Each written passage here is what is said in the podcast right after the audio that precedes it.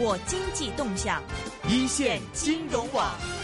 好的，现在我们电话线上呢是已经接通了中央人民广播电台华夏之声证券大本营主持李云老师，李云老师你好。呃，你好，大家好。哎，这个首先要请您说一下这个 GDP 的数据了，百分之六点九，这个数据您怎么看呢？我觉得百分之六点九应该在预料当中吧，因为今年的全年预计的目标呢，也就是百分之七，呃。然后呢，在今年的这个二三季度之间的时候呢，大家也可以看到呢，这个呃国内国外的情况呢都不算是特别的理想，呃，所以呢，其实大家呢对三季度呢整个经济增速方面呢并没有抱特别大的一个预期。我觉得呃百分之六点九呢是在预期之内。另外呢，全年来讲呢，百分之七附近这样一个基调呢并没有受到这个破坏。所以呢，今天这个数据出来之后呢。我们也我们也可以看到呢，市场总体来讲还是呃可以接受吧。嗯，对，林老师，我看今天这个股票啊，其实呃在大市上这个表现还算是呃相对来说。比较稳定吧，因为但是这个在一直冲这个呃最近一段时间涨得很好嘛，然后呃就是算是您觉得这个算是一个比较稳健的这种稳步上升嘛？但是今天呢，整个盘中的这种震荡还是呃还是不小的，所以您对这个大势的表现在未来一段时间怎么看？会不会受到这个经济政策的这个影响？还有下周要召开的这个“十三五”规划，他们对于这个大势会不会还有一个刺激？因为现在它。看上去啊，基本上是在冲三千四的这么一个水平上，嗯。呃，首先呢，最近一段时间呢，市场走得比较强啊，这个跟我上一次在这做节目的时候谈到的情况是比较一致，就是十八大五中全会呢往后一挪，给市场呢腾出了这个三周左右的时间来表现。第二一个呢，就是节前呢，这过节就长假期间呢，香港市场、国际市场表现不错，使得 A 股呢上了一个台阶。上了一个台阶之后呢，哎，摆出了一个能够上涨，并且呢有时间周期的一个上涨。那么按 A 股的做法呢，这个时候呢会场外的资金呢就会逐渐的进入这个市场。所以现在的情况呢，我觉得还是运运行的非常的呃好。可以说最近这两周的走势呢走的就非常的好。啊，这个节后的第一周呢，我们看到涨了大概百分之四，上了一个小台阶。节后的第二周，就上一周的时候呢。呃，A 股呢是走的非常非常的好，就周一呢就突破，然后周二、周三、周四做了整理，周四呢按耐不住呢继续上台阶，周五呢高开整理之后有过一个盘中跳水，但尾市呢继续走强。那么今天呢，我们看到呢市场其实还是有上攻的愿望，所以早间的时候呢是跳空高开，但是高开之后呢并没有那么强的整体的上攻能力，所以高开之后呢略有整理，之后呢通过日点的切换。带出了这轮反弹的新高，但是呢，呃，大家也可以看到呢，就累计的涨幅呢非常的大，日点切换的时候呢，也带来呢投资者心理上面的一个变化。所以呢，十一点钟之后呢，开始冲高回调，回调的时候呢，跌幅啊，可以说在盘中震荡的时候幅度还比较大。那下午呢，有继续的一个下探，但是到尾盘呢，可以看到呢，抛压就呃已经呢是有所减轻。那么从走势上面来看呢，我觉得 A 股呃在充分的利用十八大五中全会。向后一挪，然后近期呢，这个改革呃措施呢推呃推出呢非常的密集，流动性方面呢又比较宽松，就央行呢连续的降息降存准率，再加上呢这个贷款的再抵押等等一系列的手段，就使得近期呢我觉得 A 股呢还是会继续呢走强。今天这个调整呢是涨跌互现，幅度呢非常小。从指数来看，从个股来看呢，但是下跌的加速呢要比上涨的加速呢更多。那主要呢是创业板累计了很大的涨幅之后呢，有回吐的要求，所以呢，呃，个股呢呈现出一个呃比较多的下跌，但跌幅大的品种呢比较少啊，所以呢更像是一个技术调整。另外呢，上涨的品种当中呢，呃，可以看到呢，大家对政策还是比较的敏感，而对经济数据呢，我觉得近期呢不会很敏感。那么像六点九这样的一个增速。基本上呢是在大家的这个预计之内，呃，不存在呢过度解读的一个空间。它不是六点五、六点六或者六点四，所以这样一个数据呢，我觉得对市场的冲击呢是非常有限的。是，呃，其实，在这样一个六点九的数据里面，其实背后还是有一些东西值得我们来关注一下的。比如说，我看到它第一产业的同比增长是百分之三点八，第二产业增长是百分之六点零，那么第三产业其实增长是最多的，达到百分之八点四。其实这样的一个可能，这样的一个增长的一个分配比例来说，您觉得这个样的一个增长是符合到满足到中央之前所预期的，希望能够做到的？转变经济的结构和增长模式的一个预期吗？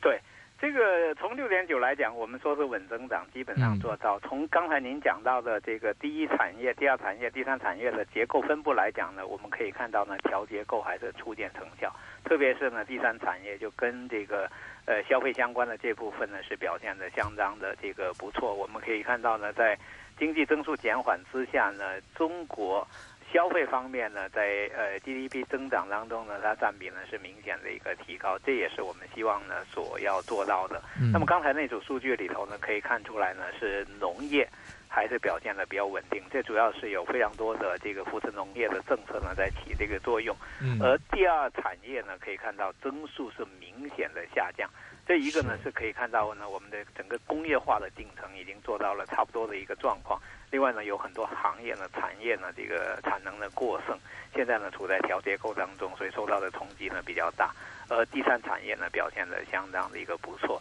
这也符合呢大家所啊给自己呢转板时候讲到的，就是说我们增速下来了，但是增长的质量。看起来呢还好了一些。是，呃，说到工业的话，其实我看到这个工业增长可能确实是压力比较大吧。这个另外我看到其实，呃，另外有一个国企债最近好像是面临着一个违约违约的风险，这个就中钢债啊，这个好像是这个中钢股份是一个。主要经营一个钢铁业务的一个一个集团了，那么它这个好像据说这个债务的规模是达到二十亿，呃，这样的一个，而且它自己企业本身的负债率是达到九成啊，这样的一个国企面临的这样一个压力，你觉得，呃，现在这个就这个宗个案来说，您觉得未来结局会怎么样？另外，它只是说国企现在里面的一个个案，还是说很多国企都普遍存在这样的问题呢？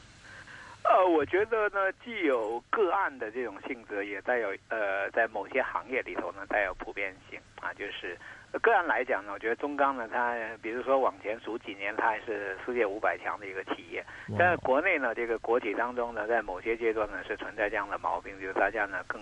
注重于做规模，更注重于做扩张，更更注意呢，重意呢做一些。呃，说起来很漂亮的一些数据，就是有利自己晋升啊，有利自己这个在呃这个国企啊排名上面这个地位。所以确实呢，有些企业在不恰当的时间做了不应该的这种扩张。那么中钢呢，算案例之一。其实这之前呢，这个远洋运运输类的企业呢，也有出现过类似的一个状况。那么这一次呢，中钢的这二十一啊，我觉得呢，最终的结果呢，有可能还是会想办法呢加以解决。那有可能代价呢，就是中钢集团呢搞不好呢会在央企的这种整合当中呢，就是会有一定的存在的一种危险吧。因为我们看到国呃央企呢现在是在做整合，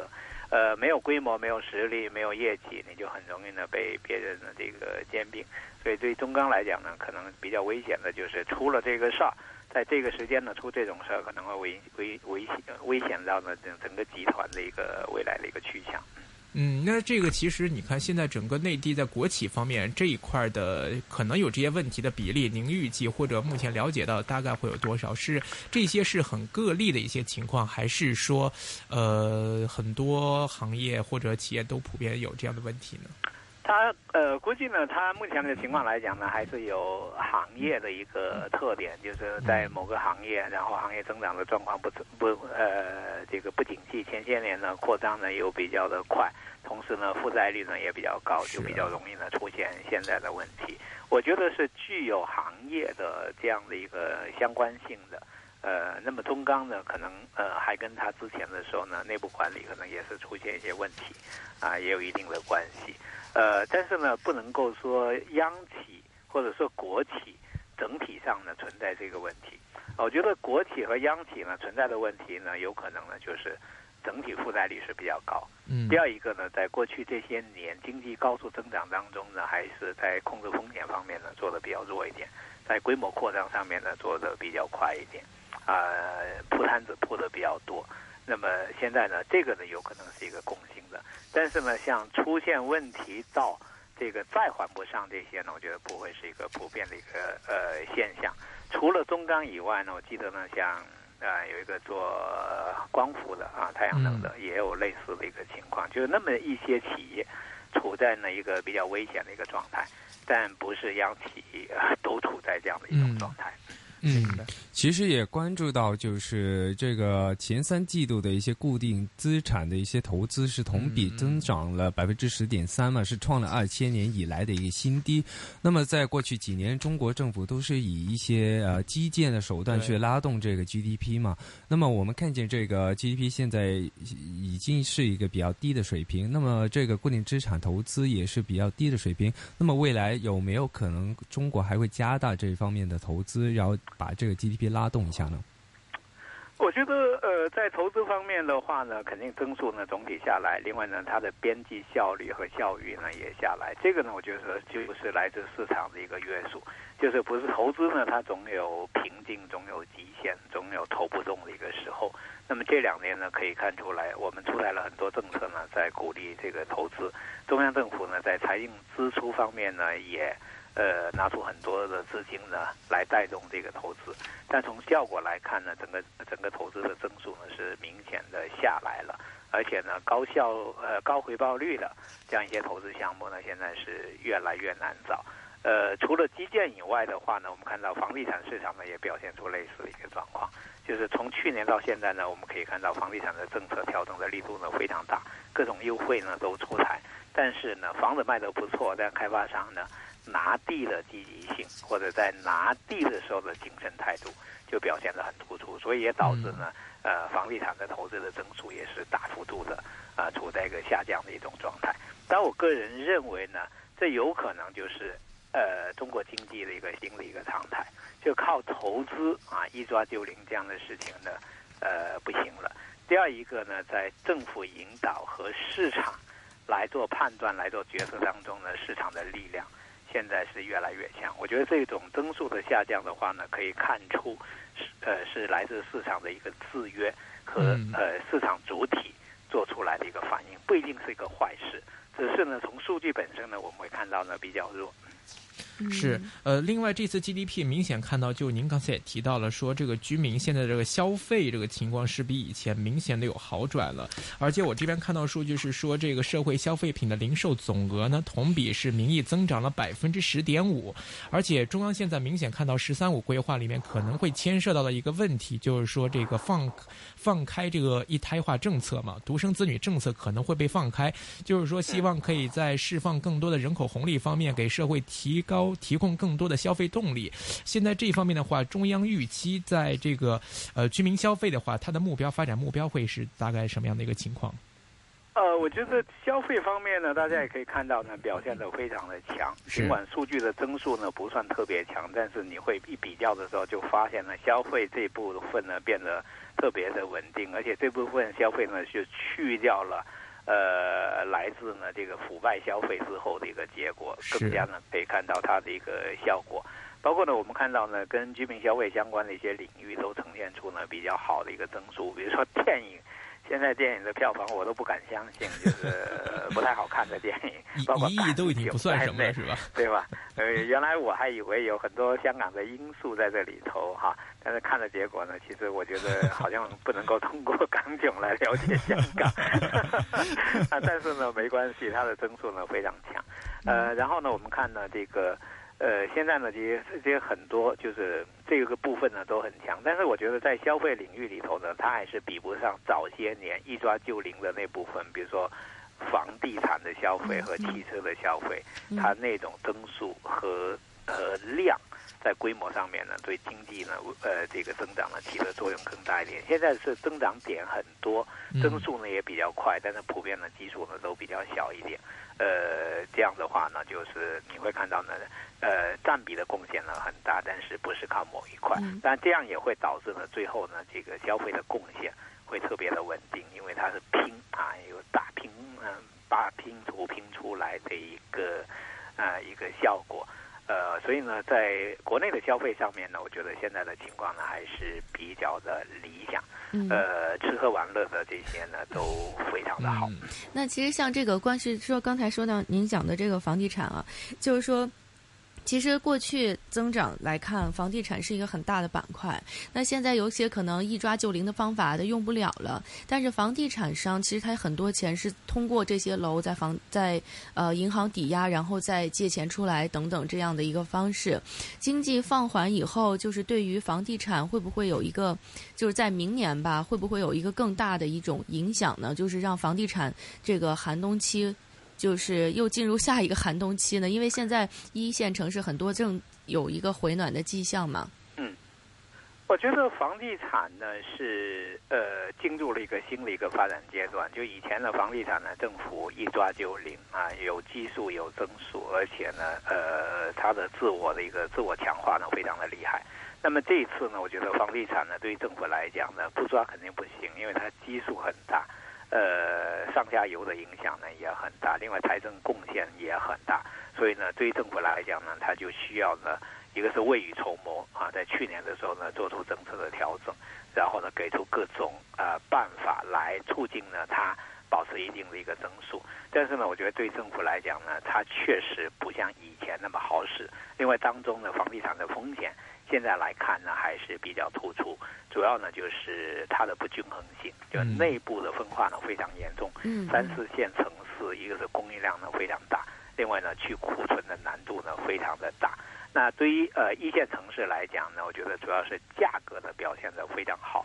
但是呢，其实土地的供应呢，政府控制的也比较严。那这种严的话呢，既有像这些大城市呢，都土地呢比较稀缺，政府呢要从长计议，也有呢就是供应大了以后呢，可能对市场的压力呢也比较大，所以政府呢在一线城市上面的土地供应呢也做的比较谨慎。那么至于说房产的销售的话，那么总体来讲呢，我觉得情况的改善呢还比较多的，因为毕竟呢，这个现在呢属于买房当中呢用金融工具，呃比较方便，就是说啊按揭现在开始变得比较方便，包括公积金呢可以啊在推动了这种异地的购房，也包括呢利率连续降低之后呢，这应该是这轮房地产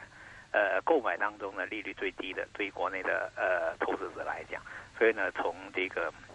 呃，这个需求来讲呢，我觉得它还是处在一个稳定的一个释放，但是呢，再生产的过程，我觉得没有以前那么厉害。以前开发商呢卖了地以后呢，他第一个动作赶紧就呃囤囤地啊。那么现在呢，我们看到很多开发商呢都是两手准备，就是如果有合适的土地呢，他会补库存；如果土地呢不符合他的要求的话呢，他一直都在谋求这个转型。而且转型当中呢，不只是一些三四线的一些房地产公司，包括呢像万科这样一种一线的这个房地产公司呢，它也在谋求这个转型。另外呢，对于房地产企业来讲呢，可能商业地产项目呢，对他们来讲呢，都是呃一个比较悬的一个 类别。呃，从这个呃万达啊、也都能够看到负债率很高，然后再寻找呢别的一些出路。那么电商就互联网。啊，这个在国内呢非常快的这种推进，啊，确实呢对商业地产来讲呢构成了很大的一个威胁。嗯，那么这个呢也是呃房地产的一个风险的一个。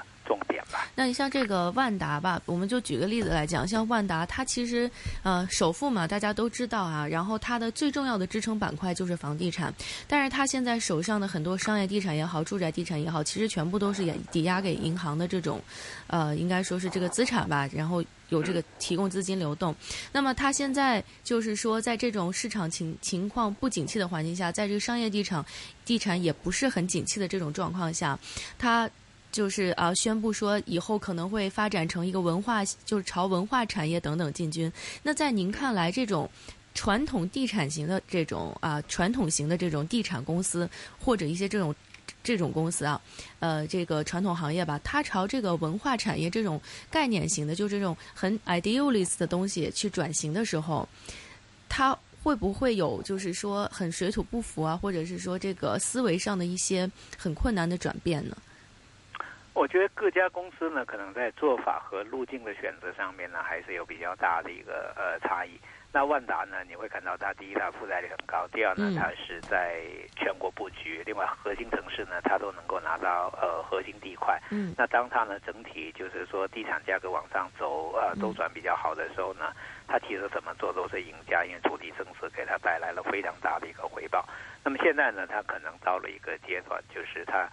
建成的这个呃这个商业地产项目呢越来越多，那么住宅的比较好变现，呃，但是呢这个商业这部分呢，它就要呃好好去经营。我们也看到呢，它有采取了很多做法，包括最近呢跟苏宁云商的这种合作，它也有带有一点外包的这种形式出去，对吧？呃，我觉得它会走呢这种联盟的一个做法。那么国内呢现在呢，呃这种做法呢不只是在地产，在其他行业里头呢，我们都看到呢大家在捆绑。大家呢在做跨界啊，大家呢在形成了这个呃连锁之后，就跨界连锁之后的一个抵抗力。那我觉得万达呢，它的路子呢是比较特别的。到目前为止呢，只是能够看到呢，它在非常快的在做这个转型，在应对。然后呢，万达呢，我觉得在多元布局方面呢，它原来倒是走的比较早，特别是呢在。文化传传媒、体育等等这些的布局，这部分呢，呃，目前来看呢，万达算是占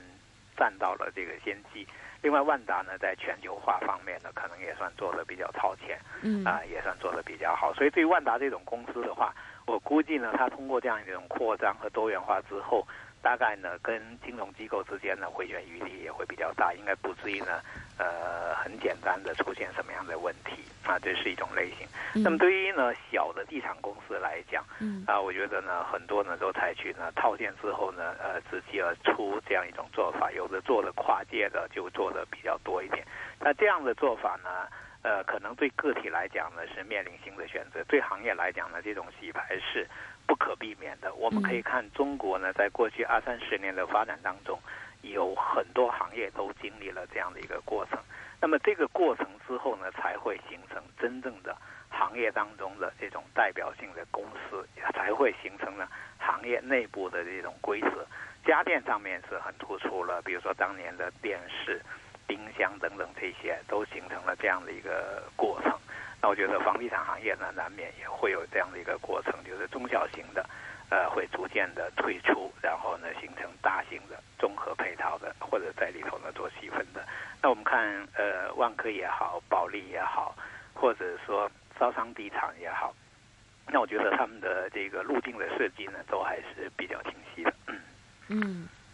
是我看万达一直也一直强调说自己要转型做轻资产嘛，可能这方面的动作可能会越来越多吧。对，像万科啊什么，他们也其实都有加入这种行列，就是对于这个轻资产现在的这个其中一个方向呢，就是做就是像万科呢是定调说是城市服务商嘛，对吧？那万达呢，其中另外一个方向是金融服务嘛，这个地产其实跟金融就是一家了，它也存在呢这样一个比较便捷的一个呃转型的一个一个机会。但万达呢，可能相对于其他来讲呢，就是它的存量的商业地产项目呢非常的多。呃，如果真的是在中国商业地产呢出现大的就是转型的这种问题的话呢，相对万达呢面临的难度呢会更大一些。嗯。呃，另外回到 GDP 数据方面吧，这次看到明显的进出口方面是有一个下降的一个趋势。你再其实加上之前美国、日本弄的这个 TPP，呃，预计的话未来可能对这个我们的进出口可能也会有一些影响。现在进出口数据方面，您觉得未来它会呃都会这样，可能不会是一个很强的一个走势吗？啊，我觉得进出口的数据来讲呢，是经历了一轮动荡啊。这个，但是呢，从九月份的数据来看呢，还算是优中有喜。首先呢，我们可以看到呢，这个八月份做的一个汇率调整，在局部上面呢，能够看到的一个作用。比如说，中国对美国的出口，对东南亚的出口都呃有优势，都都出现了这个增长。也就是说呢，中国在出口当中呢，可能分不同的类型，有一部分呢会对汇率呢比较敏感。那么这次汇率调整之后，这部分的出口呢是得到改善。第二一个呢，中国呃在出口当中呢有一部分呢可能是逐渐的形成竞争优势的，就是像呃装备这一部分。那么高铁我们也可以看到呢，它现在是有所 有有比较强的一个竞争力。中国政府呢也在极力的一个扶持。那么这块呢看起来呢也还不错。第三一个呢，中国呢毕竟是全球。呃规模最大的一个制造业的一个大国，所以它的产业链的一个配套条件呢是比较好。它也不是说想被替代就能够被替代。另外，中国人的话呢，我觉得呃真的是无缝呢，它都能够塞进去。那么我我个人不太认为 T P P 这种东西能够完全对中国形成非常大的一个封锁，嗯，呃，这样的一种压力，我觉得应该不至于，因为中国本身来讲，中国相对于 T P P 来讲呢，它有谈判的一个资格，有加入的这种可能性。另外呢，T P P 这些国家呢，总跟中国的这种。双边贸易呢也是非常的多，也存在呢这个一对一的这样一个自贸的一个条件，所以只能说呢 T P P 的出现呢，让中国人要反思就是外贸啊，但是并不能够说因为 T P P 就能够把中国怎么样。我觉得相对呃我们当年加入呢 W T O 所面临的风险和不确定性来讲，嗯，T P P 呢算是很透明的一个东西，我觉得不至于的会会会到怎么样的一个情况。那么从数据本身呢比较差呢，也跟出口，呃同比或者这样的看起来呢很差有关系。但是呢，呃进口的同比呢，我们依然是可以看到很多是大宗商品的价格，呃下降之后呢导致的一个影响，并不是说呃整个需求方面呢非常弱，弱到呢没法看的一种状态。所以目前的这种数据的逐渐的这种呃回落的话呢，是在市场的一个预知之内。而且呢，随着这种情况的一个延续和持续，我相信呢，国人会慢慢适应，就是我们真的是在转型，转型当中呢，会形成的新常态当中呢，也包括呢，我们外贸，呃，在过去起的作用呢，现在很难回到当年的辉煌。我觉得这就是 新常态的一部分。有些东西过了那个阶段，它就是不一样了。嗯。其实就除了这个进出口以外嘛，我们呃我们也留意到这个克强指数里边其中一个数据就是那个发电量，嗯，就是这个发电量是九月的时候有一个比较显著的一个下滑嘛，这个对于这个中国的工业一些呃产出啊，就是一个有一个。挺明显的一个表现。那么，其实这个在未来一段时间，如果这个这些指标还是在不断下降来说的话，对于中国的一个经济，是不是有一个挺大的一个下行压力呢？啊，从国内来讲呢，我觉得应该有挺长时间，现在不太提这个克强指数了哈。呃，但有些人可能觉得这个指数本身有一些构成了，现在呃数据的表现呢不是特别的一个理想。但很重要呢，就是说呃克强指数呢还是呃反映了过去中国的那种经济结构，它特别的有效率。但是从现在来讲呢，你看消费占了大头之后，那么它想通过这个发电量等等这些去衡量的话，那可能就不太一样。另外呢，如果消费结构呢发生变化之后，呃，看电影它显然呃耗电量就比较少嘛，对吧？二十亿部二十亿产值的一部电影，它好像耗电量是比较少的。对，这产业结构呢发生变化之后呢，它也是不一样。那么从这个指标的走弱当中呢，其实我们是可以深刻的感感受到，就中国的传统经济过去几年，呃，十年、二十年前呢，我们非常在乎、非常高效的带动经济增长的那部分呢，确实。现在呢是英雄不提当年勇了，确实是发生了很大很大的一个变化。所以发电量指标呢，可能大家呢需要重视，但是呢一定要看。我觉得如果发电量指标呢能够更细分一点，形成行业里头的一个细分的一些指标，可能呢对观察中国经济的变化和预判呢中国经济的潜在变化呢，可能更有价值一点。看总量的话呢，有可能都是为增速呢减缓，甚至呢不排除某些时候负增长等等这样一些情况。嗯，明白。呃，其实最近关注的另外一个焦点就是习大大的这次访问英国了嘛，因为今天晚上应该就会到达伦敦方面了。其实感觉市场上是不是觉得说现在的这个访英可能会比访美带来的实际成果会更大？是不是有这点有点这种感觉？呃，对，可能从。这个气氛上面来讲呢，因为英国呢这次在接接待上面呢给出了一个顶配的一个规格嘛，嗯，对吧？另外这次呢是叫点穴式的呃访问啊，也可以看出来呢中国对英国的一个高度重视。因为以前呢中国领导人到欧洲，呃，所以这个不远万里都是顺便呢多去几个地方哈，争争取呢版面上面呢做开展。这次呢就是到英国，还有这次呢我们可以看到呢，英国方面呢表现出非常大的一个诚意，而且中英呢在过去的几年当中呢，我们也可以看找到呢，看出来呢就找到呢非常多的一些合作的一些点。呃，中英的投资有双方的投资呢都上的比较好。另外呢，英国伦敦呢作为这个重要的金融中心，对人民币的国际化的作用呢也显而易见。而且呢，中国人也都是把英国呢看成中国进入欧洲的一个跳板。